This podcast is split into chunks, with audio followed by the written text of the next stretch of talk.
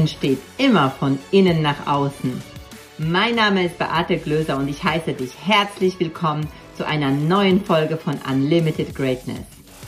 Deinem Podcast für mehr Klarheit, Freude und Wachstum.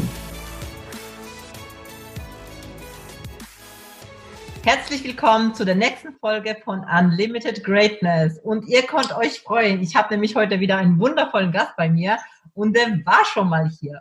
Und weil wir noch so, so viel uns zu erzählen haben, weil er noch so, so viel zu geben haben, äh, zu geben hat, habe ich ihn natürlich nochmal eingeladen. Und zwar ist bei mir der Fabian Schaub. Schön, dass du da bist, lieber Fabian. Hallo, ich freue mich da sein zu dürfen. Hallo Beate. Ja, und der Fabian ist nicht nur ein Freund, er ist auch ein Kollege. Also wir, sind, wir haben uns äh, tatsächlich in einem Seminar kennengelernt.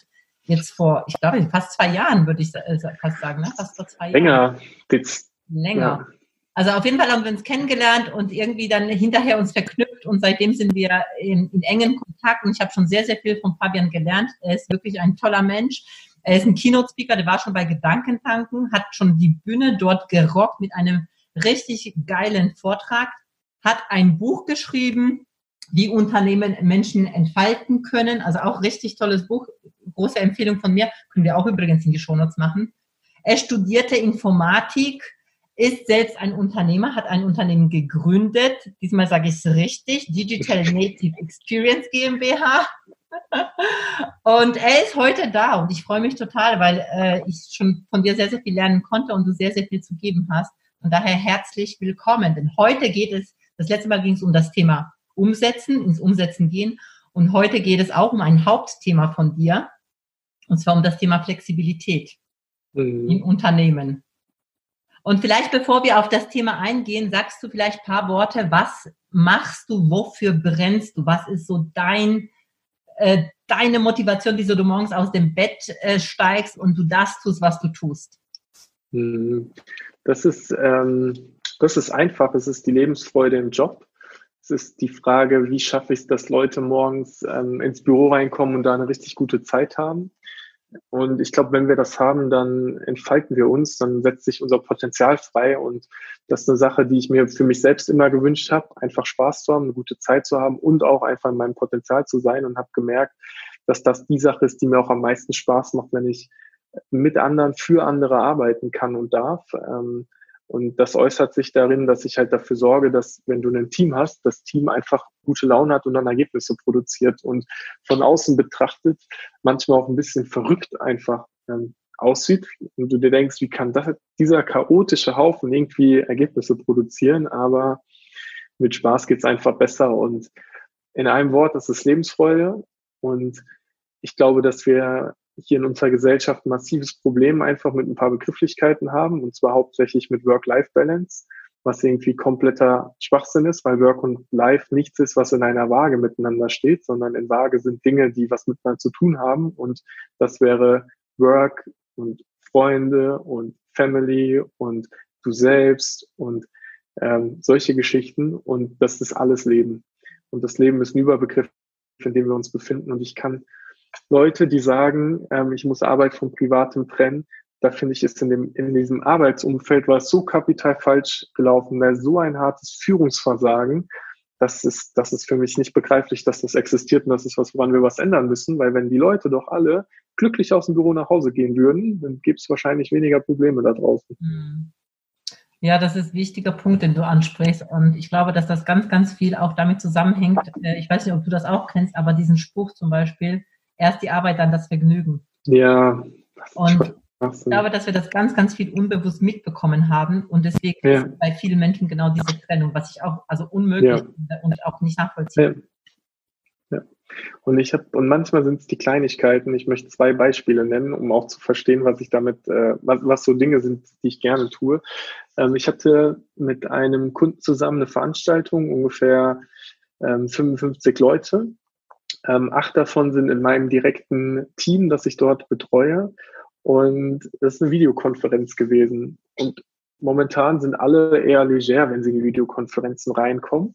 Und unser Team ist gesammelt mit Anzug und Krawatte gekommen und hat einfach total auf Ernst gespielt. Und es war kein ernstes Meeting, es war ein normaler Austausch. Und es hat für so viel Spaß und Blödsinn gesorgt. Es war echt einfach anders. Und dann hatten wir ein paar Stunden später ein virtuelles Afterwork zusammen und da ist mein Team dann in Morphsuit, Krümelmonster, ähm, Kostüm, äh, 80er Jahre Jogginghose und allen anderen Bad Taste Klamotten gekommen, die wir so gefunden haben und dann haben wir gedacht, was passiert hier eigentlich mit diesen verrückten Nasen? Und wir haben uns einfach nur gefeiert, weil wir cool sind, weil wir Spaß hatten und sowas gehört für mich in die Arbeit einfach rein, weil es bringt Lockerheit, es bringt Spaß und wenn das Ganze nicht so verbissen ist, dann interagieren wir auch anders miteinander.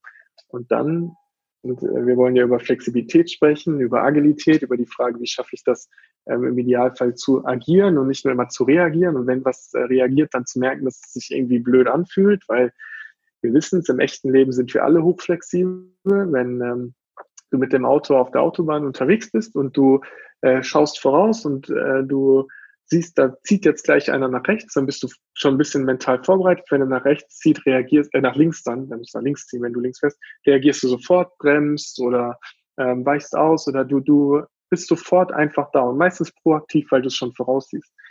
Im Job sitzen wir irgendwie da im Unternehmen und lassen alles so passieren und erst wenn es wirklich richtig wehtut, bewegen wir uns überhaupt. Und ich weiß nicht, wie oft ich den Spruch gehört habe, auch äh, die Veränderung wird jetzt an uns vorbeigehen. Und das haben wir schon mal versucht und das hat nicht funktioniert. Und das ist so, ja, wenn ihr alle nicht wollt, funktioniert es natürlich nicht. Aber das hat, ähm, ich, ich muss möchte strukturiert in das Thema einsteigen. Ähm, wir sind, was war die ursprüngliche Frage, von der wir gestartet sind? Ich habe ein bisschen was über Spaß und Blödsinn erzählt, da sind wir gestartet. Ich erzähle die, ich erzähle noch den zweiten. So, was du denn so machst? Ja, ja was ich so mache. Ähm, es hat sich, es hat tatsächlich ein bisschen verändert, wenn ich in meine ähm, Vergangenheit schaue, in die Dinge, die ich gut kann. Und das ist auch manchmal herausfordernd, weil du Dinge loslassen musst. Ich habe mich sehr lange mit dem Thema agile Methoden beschäftigt und dann mit der Frage, wie schaffst du das, ähm, halt ein gutes Ergebnis auf die Straße zu bringen. Und agile Methodiken, ähm, das ist eine Sache, die mittlerweile, wo viele Unternehmen sagen, ja, wir möchten agil werden, weil sie dann irgendwie schneller sein wollen oder bessere Qualität liefern wollen. Das ist so ein bisschen waberig. Es gibt keine Definition von agil, weil agil heißt erstmal, du bist ähm, in der Lage, dich zeitnah, also es passiert etwas jetzt, sofort, effektiv, also gut und nachhaltig zu verändern. That's it. Das ist eine Definition von agil, mit der wir, mit der du agieren kannst. Das Gegenteil davon ist lethargisch zu sein. Es ist langsam zu sein. Es ist starr zu sein. Das sind so Sachen. So, jetzt habe ich ein Unternehmen, was in der Lage sein will, sich zu verändern in irgendeiner Form oder Weise. Das ist erstmal auch wieder die Frage, warum will ich mich überhaupt irgendwie verändern? Also ohne Sinn macht das auch keinen Sinn. Ähm, Im unternehmerischen Kontext ist es begrifflich daher gekommen, dass äh, so im Jahr 2000 ungefähr, 2001 genau zu sein, ähm, sich ein paar kluge Softwareentwickler zusammengesetzt haben und gesagt haben, so wie wir heute Software entwickeln, mit unserem Wissen wird es langfristig nicht mehr funktionieren, wir müssen das verändern. Der Plan war damals, du machst ein ewig langes Konzept, schreibst alles auf, was du wissen willst, dann baust du das einfach und dann, wenn du es gebaut hast, testest du das und dann gibst du es dem Kunden, dann ist es fertig. Das macht auch in vielen ähm, Parts halt Sinn. Also bei einem Auto zum Beispiel macht es Sinn, sich zuerst zu überlegen, wie das Auto funktioniert, es dann halt zusammenzubauen und dann danach zu fahren. Also es macht keinen Sinn, mit dem Auto schon mal zu fahren, wenn keine Reifen dran sind. Das ist halt Käse. Natürlich haben die auch Entwicklungsschritte und der Motor wird auf dem Prüfstand schon mal getestet und der Reifen wird auch für sich getestet. Auch da gibt es kleinere Zyklen. Aber dieser Grundgedanke ist damals gewesen, wie schaffen wir das, dass wir Software besser entwickeln? Und daraus ist heute eine Vielzahl an agilen Methoden entstanden, die alle ihr Für und Wider haben. Ähm, und die inflationär eingesetzt werden und die sozusagen auf Teams draufgedrückt werden. Ihr müsst jetzt halt agil sein. Also gerade in äh, Startups ist es sowieso so, dass die alle agil sein müssen. Also die müssen hochflexibel sein. Wenn was passiert, musst du damit halt agieren. Und dann soll das funktionieren und alle sollen schneller werden. Ähm, was viele dabei vergessen ist, dass halt ein Unternehmen ja aus Menschen besteht und aus den Beziehungen zwischen den Menschen und dass diese menschlichen Beziehungen halt am Ende alles dominieren. Also du kannst noch so viel überlegen, wie du eine Veränderung machst. Wenn es einen in einer hohen Führungsposition gibt, der keinen Bock drauf hat, dann passiert es halt einfach nicht. Und deswegen ist dieser ganze Ansatz, ich fange mit, ich, ich gucke mir Methodiken an und dann überlege ich mir, wie ich halt Flexibilität in mein Unternehmen schaffe, irgendwie ein, nicht zielführender Ansatz. Und ich habe tatsächlich sehr, sehr wenige Geschichten von Unternehmen gelesen, die es wirklich geschafft haben, sich richtig zu transformieren, äh, geschweige denn die in der Realität gesehen. Im Kleinen immer mal wieder. im Großen super schwierig. Jetzt natürlich die Frage, was, was können die Leute, was könnt ihr, die ihr gerade hier zuhört, irgendwie mitnehmen und was ist der spannende Part in diesem flexiblen äh, Ding drin? Ähm, ich glaube, das Unternehmen prinzipiell, prinzipiell hat jedes Unternehmen erstmal Geschäftsmodell. So, und das sollte klar sein. Also du solltest wissen, äh, welche Kunden du haben möchtest und ähm, auch die Frage, wie kommen die Kunden zu dir? Du solltest wissen, was du den Kunden anbietest und wenn du es dann verkauft hast, wie du es dem Kunden zur Verfügung stellst. Du solltest dir klar sein, auf welchem Wertegerüst du agierst. Ähm, also ganz klar, wenn ich sage, Qualität ist für mich ein super wichtiger Wert, dann liefere ich sehr hohe Qualität. Wenn ich beispielsweise im Online-Marketing bin, dann sind für mich Ergebnisse wichtiger als Qualität, weil es kann sein, dass etwas qualitativ nicht hochwertig ist, aber trotzdem extrem gut funktioniert. Da ist so ein Switch drin und die Frage, was sind die Dinge, die halt, die das Unternehmen in seiner DNA so ausmachen?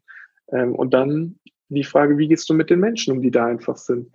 Und ich finde, und das ist mein, das ist das, das härteste Beispiel, was ich tatsächlich kenne. Und es ist so einfach, wie es gleichzeitig verstörend ist. Wenn ich auf diesem Stuhl hier sitze und dieser Stuhl gleich irgendwie knack macht und auseinanderfällt, dann ärgere ich mich kurz, dann überlege ich mir, kaufe ich den gleichen Stuhl nochmal oder einen anderen Stuhl und dann werde ich wahrscheinlich noch heute einen neuen Stuhl bestellen.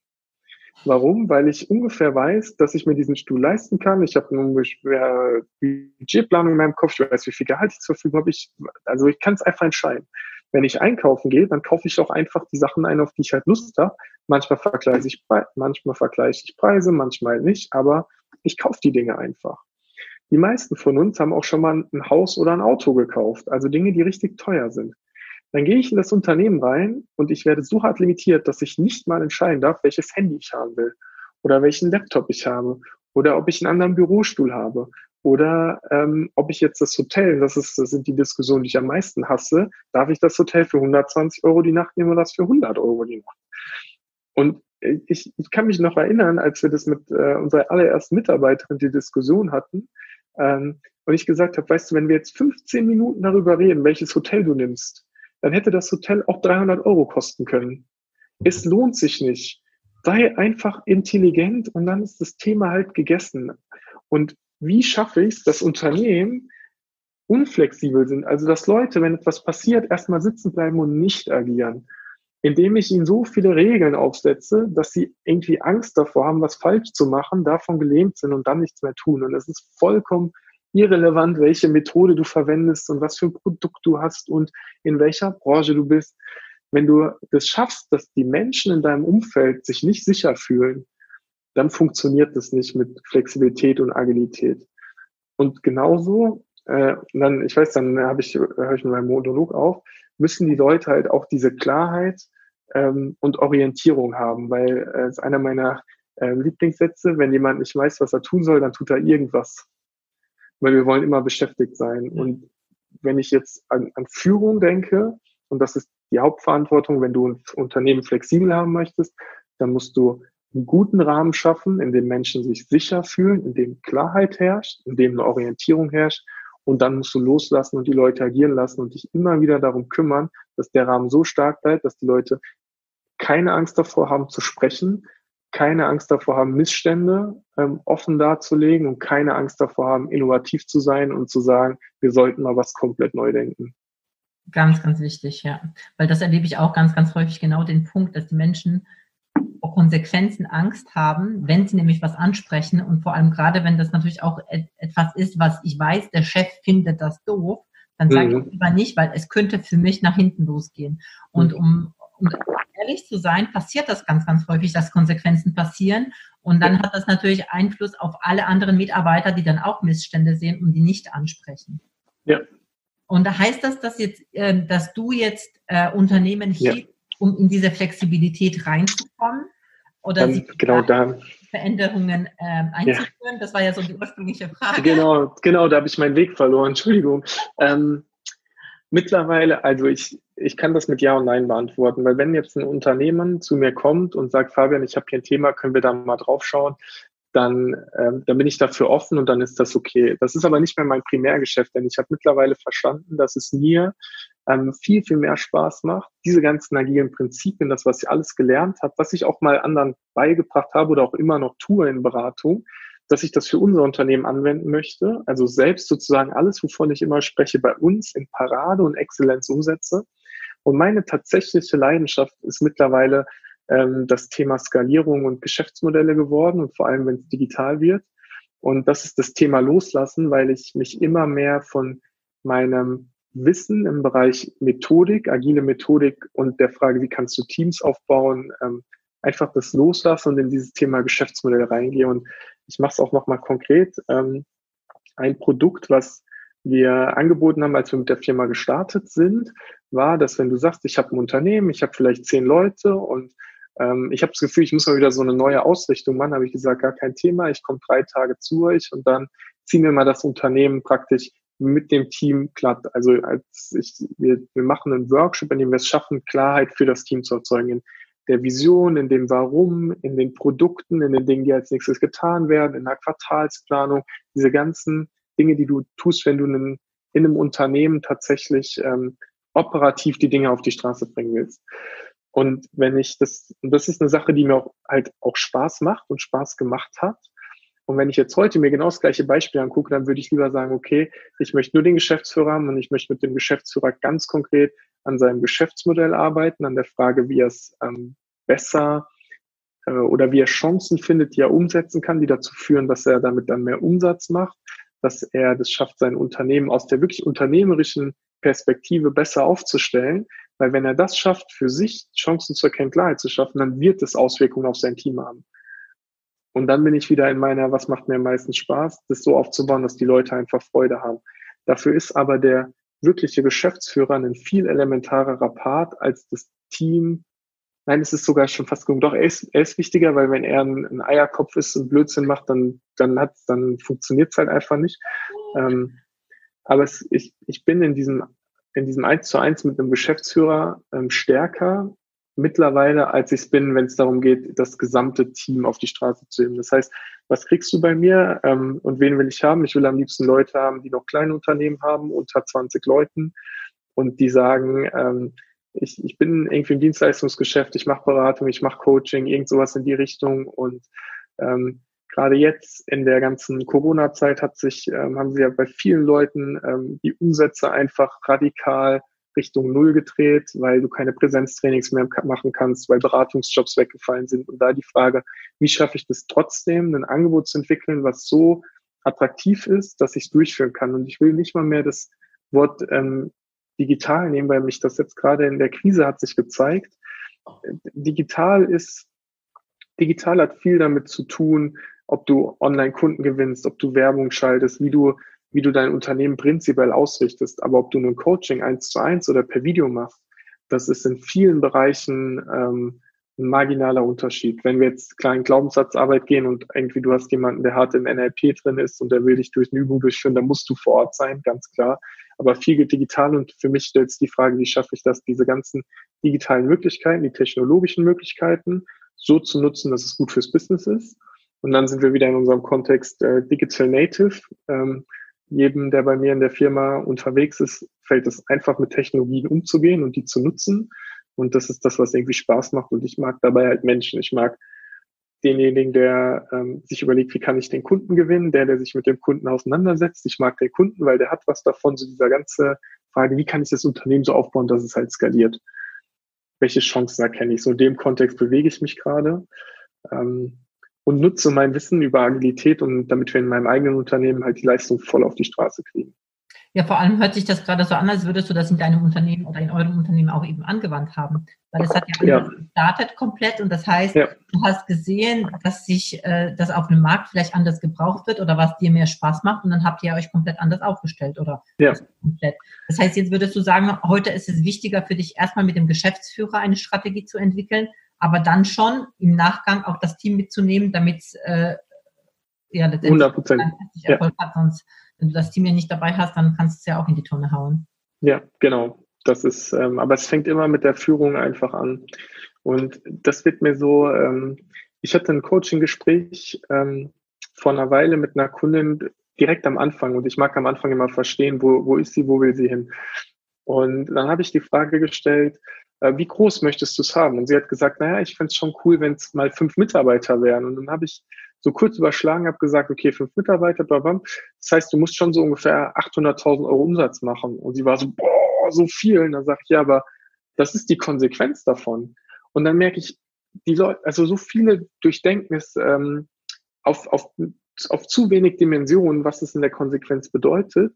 Und jetzt muss man vielleicht im Umkehrschluss sagen, dass ich ein unglaublich neugieriger Schwamm bin und ganz viel Wissen in mein Hirn reingesaugt habe und ähm, praktisch, also ich mag dieses Walk the Talk. Also wenn du in dieses ähm, Online-Business reingehst, ist jetzt egal, ob es um Facebook-Werbung geht oder LinkedIn-Werbung oder Google-Werbung oder um die Frage, wie kannst du eine geile Marketing-Geschichte machen, wie baust du eine Webseite. Ich habe das alles schon mal gemacht. Also ich habe es konkret mal umgesetzt und habe dann gemerkt, Facebook-Werbung, okay, ich bin nicht der Beste in Facebook-Werbung. Ich habe verstanden, wie das Prinzip geht. Ich bin nicht der Beste. Also habe ich jemanden eingestellt, der besser ist als ich, mit dem ich aber auf Augenhöhe halt diskutieren kann, ähm, wo ich aber total oft einfach selbst folge und darauf vertraue, dass das, was ähm, sie dann in dem Fall halt sagt, der richtige Weg ist. Und für mich geht es darum, die, dieses Big Picture zu haben, diese zu wissen, ich habe jetzt eine Situation A, ich will in eine Situation B rein und bei jedem Unternehmen ist immer das Geld ein Thema, weil du an Geld so einfach messen kannst, ob du erfolgreich ähm, im unternehmerischen Sinne bist. Wir sind in diesem Kapital, äh, kapitalistischen System.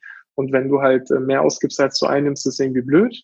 Dann läuft der Karren halt nicht. Und dann gibt's wieder die Menschen, die sagen, ah, Geld ist irgendwie, hm, dies, das, kannst du ja keinen Fokus drauf haben. Und dann sage ich, habe ich auch nicht radikaler Fokus auf den Mensch, weil dann folgt Geld. Das ist sozusagen immer, und das finde ich auch als Geschäftsführer, Mitarbeiter first. Als Mitarbeiter, als äh, Geschäftsführer bist du mitarbeiterzentriert. Außer du arbeitest jeden Tag mit Kunden, dann darfst du auch Kundenzentrierung haben. Aber wenn du ein Unternehmen mit 500 Leuten hast, dann bist du mitarbeiterzentriert. Und deine Mitarbeiter, die sind kundenzentriert.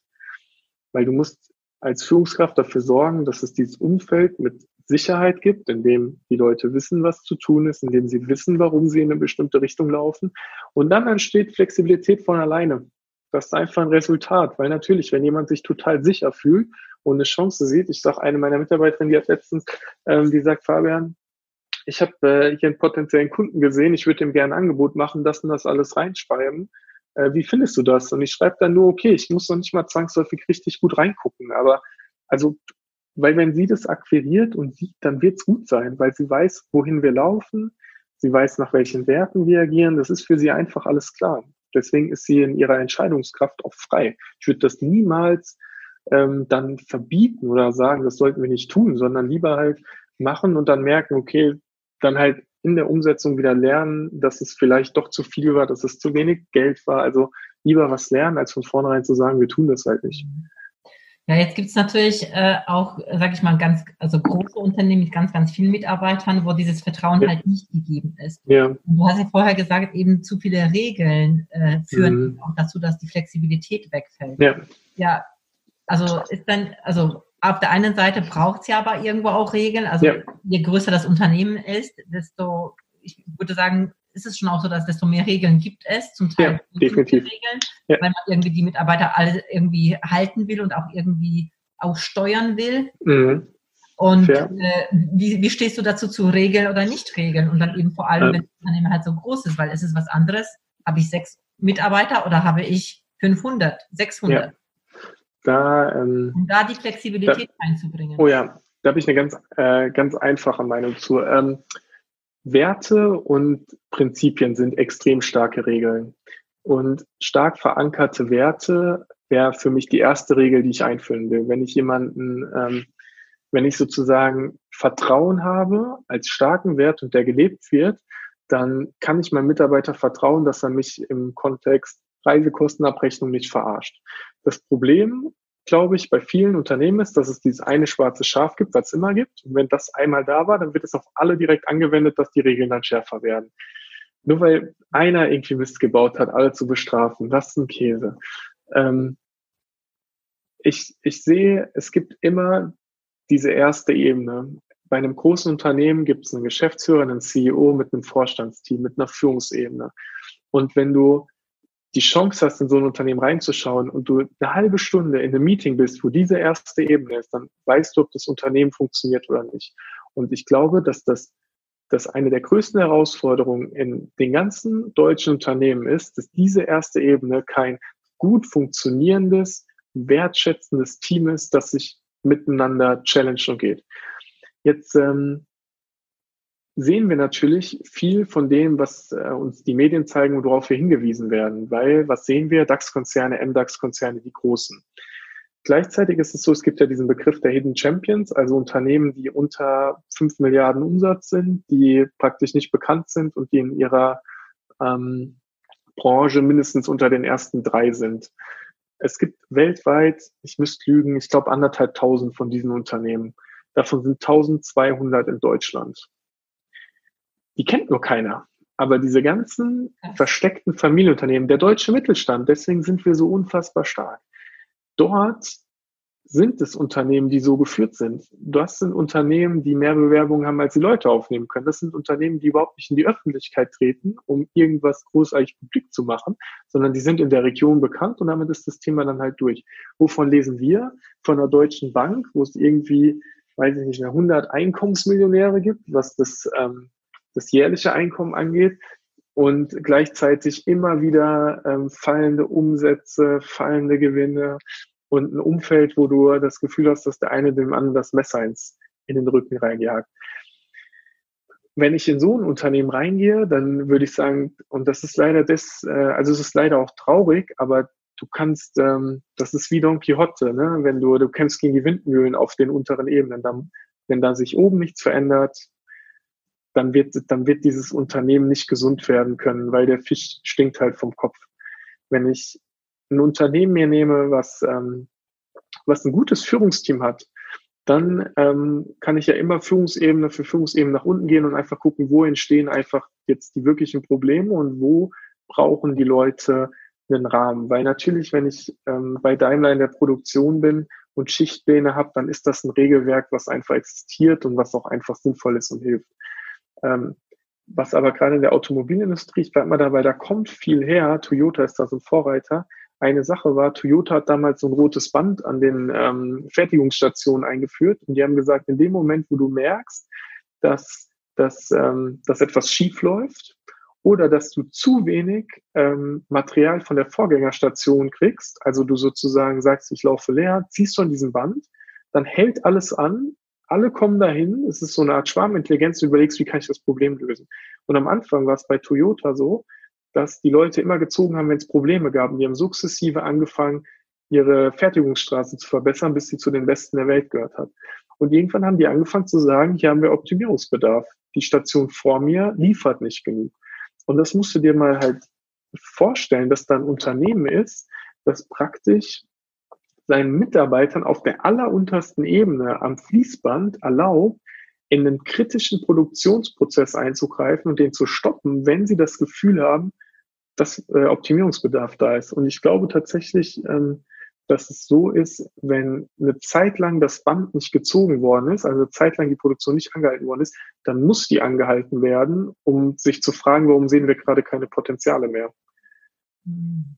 Und das ist wertschätzen und gemeinsam. Und was passiert in, in vielen Umfeldern, in denen wir uns leider umschlagen müssen, Fingerpointing und erstmal die Frage, wer ist halt schuld? Ja was ist der erste Schritt für jemanden, der zuhört und denkt, ich bin irgendwie in einem Umfeld und ich mag es überhaupt nicht gerne? Aber das heißt, es hört ja. sich schon an, wenn die Führungs, äh, das Führungsteam eben nicht funktioniert, hast du da ja auch als Mitarbeiter wenig Spielraum, ne? Die Frage ist, wie oft hast du schon, bist du aufgestanden und hast was gesagt? Da hast du ein schönes du, bei deiner Gedankentanken. Ja, ja, total. Mit äh, der Drucker. Ähm, um die Geschichte ähm, kurz zu machen, ich war in einer Schulung, ähm, hatte eine blöde Aufgabe, musste immer was ausdrucken, also so eine Art Unternehmenssimulation. Und eine Sache, die daran halt für mich ähm, nervig war, ist, dass dieser Drucker, auf dem ich mal drucken musste, in dem Raum gestanden hat, in dem das Management immer Meetings hat. Und deswegen konnte ich nicht drucken, wann immer ich drucken wollte. Und das war doof. Und am Ende, und es war eine sehr intensive Schulung, also ich habe, ähm, glaube ich, in in fünf Tagen irgendwie 70 Stunden gearbeitet. Ich weiß, ich bin am ersten Abend um 12 Uhr, also Mitternacht ins Fitnessstudio gegangen, habe dann um 7 Uhr wieder aufgestanden, um weiterzuarbeiten, weil ich gedacht habe, ich muss noch trainieren gehen, das war irrsinnig. Also sie haben uns da ans Limit rangebracht. Und am Ende war so eine Reflexionsrunde, Managementrunde, und da habe ich ähm, gesagt, dass mich das total genervt hat mit diesem Drucker, weil ich war auch nervlich drüber, also normal auch so aus mir rausgepoltert. Und dann hat mich der verantwortliche Topmanager angeschaut und hat gesagt, wie oft hast du gefragt, ob du diesen Drucker woanders hinstellen darfst? Und ich hatte kein einziges Mal gefragt. Und es ist nicht nur bei der Sache so gewesen, sondern wir haben ganz viele Sachen einfach akzeptiert. Häufig ist es so, dass wir von außen auf jemanden drauf gucken und denken, der, ist, der macht irgendwie einen scheiß Job, der ist irgendwie nicht gut und irgendwie funktioniert es nicht. Und jeder Mensch hat ja eine Motivation. Wenn jemand Führungskraft geworden ist, dann aus einem bestimmten Grund. Und mal zu verstehen, was ist die Motivation? Möchte der ähm, irgendwas verändern? Möchte der mit der Karriere weiter? Will der aufs nächste Level? Irgendwas gibt's immer, was passiert. Und dann zu schauen, was sind seine Verbündeten? Was sind die Leute, die nicht mit ihm harmonieren? Was sind deren Motivationen wiederum? Ich meine, dann gehen wir stark in die Politik einfach rein. Aber ich finde es okay, wenn da ein Team ist und das Team aufsteht und sagt, hey, pass auf, Chef, ähm, wir, wir haben hier und hier eine Regel, die uns immer wieder dabei blockiert, Performance zu bringen. Wenn wir die verändern würden, dann würden wir mehr Leistung bringen können. Hm. Wertschätzend und positiv einfach. Ja. Das heißt also, es braucht halt beides, ne? Sowohl von der Führungs, äh, vom Führungsteam, aber auch eben, aber dann doch die Mitarbeiter, die das Umfeld haben, in dem sie sowas auch sagen können. Ja, wir schaffen das ja, ja auch total selbst, wenn wir jeden Tag uns nur über alles beschweren, was passiert. Absolut. Vor allem ähm, dann auch nicht an der Stelle, wo was verändert werden kann, sondern an der Stelle, ja. wenn du nach Hause gehst und deinen, äh, deiner Partnerin äh, die Ohren voll heulst und so weiter und so fort. Ne? Ja, also und das ist, ähm, ja. und da ist die Frage, wie wird darauf reagiert? Ich werde es nie vergessen, ich habe einmal ähm, in einer wirklich ätzenden Situation, wo ich eine Aufgabe lösen musste, die nicht gelöst werden konnte von mir, die war, hätte nur auf Management-Ebene gelöst werden können. Das hat mich sehr genervt, da war ich jünger und da habe ich dem Geschäftsführer dieses Unternehmens, ungefähr 800 Leute, eine direkte E-Mail geschrieben und habe gesagt, pass mal auf, das ist das Problem, weil der Auftrag kam von ihm tatsächlich, also ich in dem Kontext, er war, wusste auch, worum es geht und habe gesagt, ähm, wenn du jetzt einfach mal den beiden Bereichsleitern sagen würdest, dass die miteinander einig werden und wir das so, so, so machen, wäre das Problem sofort gelöst. Und ähm, dann habe ich über meinen Chef dann ähm, die nette Ansage bekommen, ich sollte sowas doch bitte nie wieder tun. Und dann wirst du es auch nie wieder tun. Und, und das Schlimme war doch, ich hab's, ich bin hab dann gekündigt. Also ich bin tatsächlich ja, da leider nicht, ne? also ja, genau. Nicht, ja. ja. die meisten hören dann auf. Aber da habe ich ähm, und das, was das Schlimme daran ist, ich hatte halt recht. Also wenn er das getan hätte, was ich getan hätte, wäre es einfach direkt besser gewesen. Aber er konnte, das war ein politisches Thema. Das habe ich damals noch nicht so gut verstanden, wie die Seilschaften ähm, gelaufen sind für mich war dann der Punkt, ähm, dass ich in dem Umfeld halt auch nicht mehr agieren möchte. Also das mhm. bin dann halt irgendwann auch gegangen. Ne? Das ist dann auch ja in Ordnung und legitim. Es ist ja so schön, weil die Menschen dich auch mit deiner Firma jetzt beauftragen können, um auch solche Prozesse in sich zu installieren, um Veränderungen auch herbeizuführen. Und da unterstützt du das. Und äh, das finde ich ja. also sehr, sehr schön. Wir sind jetzt schon zeitlich wieder äh, also wir könnten noch weiter reden, ne? Das Immer. unbedingt. Aber wir sind jetzt schon am Ende und ich würde gerne noch mal so eine kurze ähm, Frage-Antwort-Runde mit dir machen. Gerne. Du bekommst natürlich jetzt andere Fragen. Dann hast du ja schon beantwortet, das wäre ja, ja. blöd. Wir werden auch natürlich in die Shownotes äh, dein Buch reinmachen. Wir werden auch die äh, Homepage von euch reinmachen, wie sie Kontakt mit dir aufnehmen. Und wie du schon in der ersten Folge gesagt hast, über Social Media, das ist der Geheimtipp. Also wenn ihr was hören wollt von Fabian, wenn ihr Unterstützung braucht, oder ähm, Interesse habt, einfach mit ihm weiter zu, zusammen, also weiter zusammenzuarbeiten, also überhaupt zusammenzuarbeiten, dann über Social Media ist der kürzere Weg hier an dieser Stelle. Da werden wir auch in die Shownotes reinmachen. So, kurze Frage-Antwort-Runde. Gibt es eine Persönlichkeit, die du gerne kennenlernen möchtest? Simon Sinek. Ach, schön. Welches Buch kannst du empfehlen? Mm, oh, ist das eine schwere Frage. Ich habe so viele gute Bücher gelesen. Ähm, was jetzt gerade so in den Kopf spontan kommt, das ist immer das. Mir ist, mir, ist, mir ist tatsächlich spontan Gespräche mit Gott in den Kopf gekommen. Ah, sehr cool. Wann fühlst du dich persönlich herausgefordert? Uh, ähm, tatsächlich ähm, immer wieder, wenn ich in, in menschlichen Kontakt, in neuen Kontakt trete, immer wenn ich mit Menschen in Interaktion komme, die ich noch nicht kenne, ist das eine kleine Challenge. Ah, schön, spannend. Was magst du besonders gerne an dir? Mein glücklicherweise übersteigertes Selbstbewusstsein, das mir ermöglicht, bei vielen Dingen zu glauben, dass ich es kann, obwohl ich es vielleicht noch gar nicht kann. Wow, sehr, sehr cool. Das ist ein schönes Schlusswort auch, weil letztendlich ist das auch, wir wissen ja mit den Menschen, mit denen wir auch zusammen sind und mit denen wir auch zusammenarbeiten, auch, dass, dass das eine Energie ist, die übertragbar ist, weil das ist das, was ganz, ganz vielen Menschen fehlt. Genau mhm. in diese Umsetzung auch zu kommen, auch das Thema Flexibilität, aber auch Umsetzungsthema, weil es Selbstvertrauen auch braucht, auch Dinge zu wagen, wo ich vielleicht auch denke, ich weiß es, aber vielleicht denke ich, ich weiß es nicht, aber ich tue es einfach. Mhm. Sehr, sehr cool. Lieber Fabian, vielen, vielen Dank, dass du da warst. Es war wieder mir echt eine Freude, mit dir zu sprechen. Das war einfach wundervoll, dieses Interview. Vielen Dank. Und ähm, ja, wenn euch die Folge wieder gefallen hat, bewertet es gerne bei iTunes. Ich würde mich freuen, wenn ihr Fragen habt, könnt ihr mich auch über Social Media gerne kontaktieren. Wenn ihr Fragen an Fabian habt, dann äh, habt ihr in den Show Notes die ganzen, ähm, die ganzen Links, könnt ihr ihn auch kontaktieren. Und ich sage auf Wiedersehen, schön, dass du da warst und bis zum nächsten Mal. Tschüss. Bye. Vielen Dank fürs Zuhören. Und wenn dir die Folge gefallen hat, dann lass bitte direkt eine Bewertung für den Podcast hier. Und vielleicht kennst du Menschen, hast Freunde, Kollegen oder Familienangehörige, von denen du weißt, das würde auch ihnen weiterhelfen. Wer muss es noch hören? Empfehle es gerne weiter und lass uns gemeinsam mehr Menschen erreichen und somit das Leben für alle ein Stück leichter und glücklicher machen. Hast du Fragen zum Thema der heutigen Folge? Wenn ja, dann schreib mir gerne eine Nachricht auf Social Media. Ich freue mich, wenn wir uns wieder hören. Bis zum nächsten Mal. Deine Beate.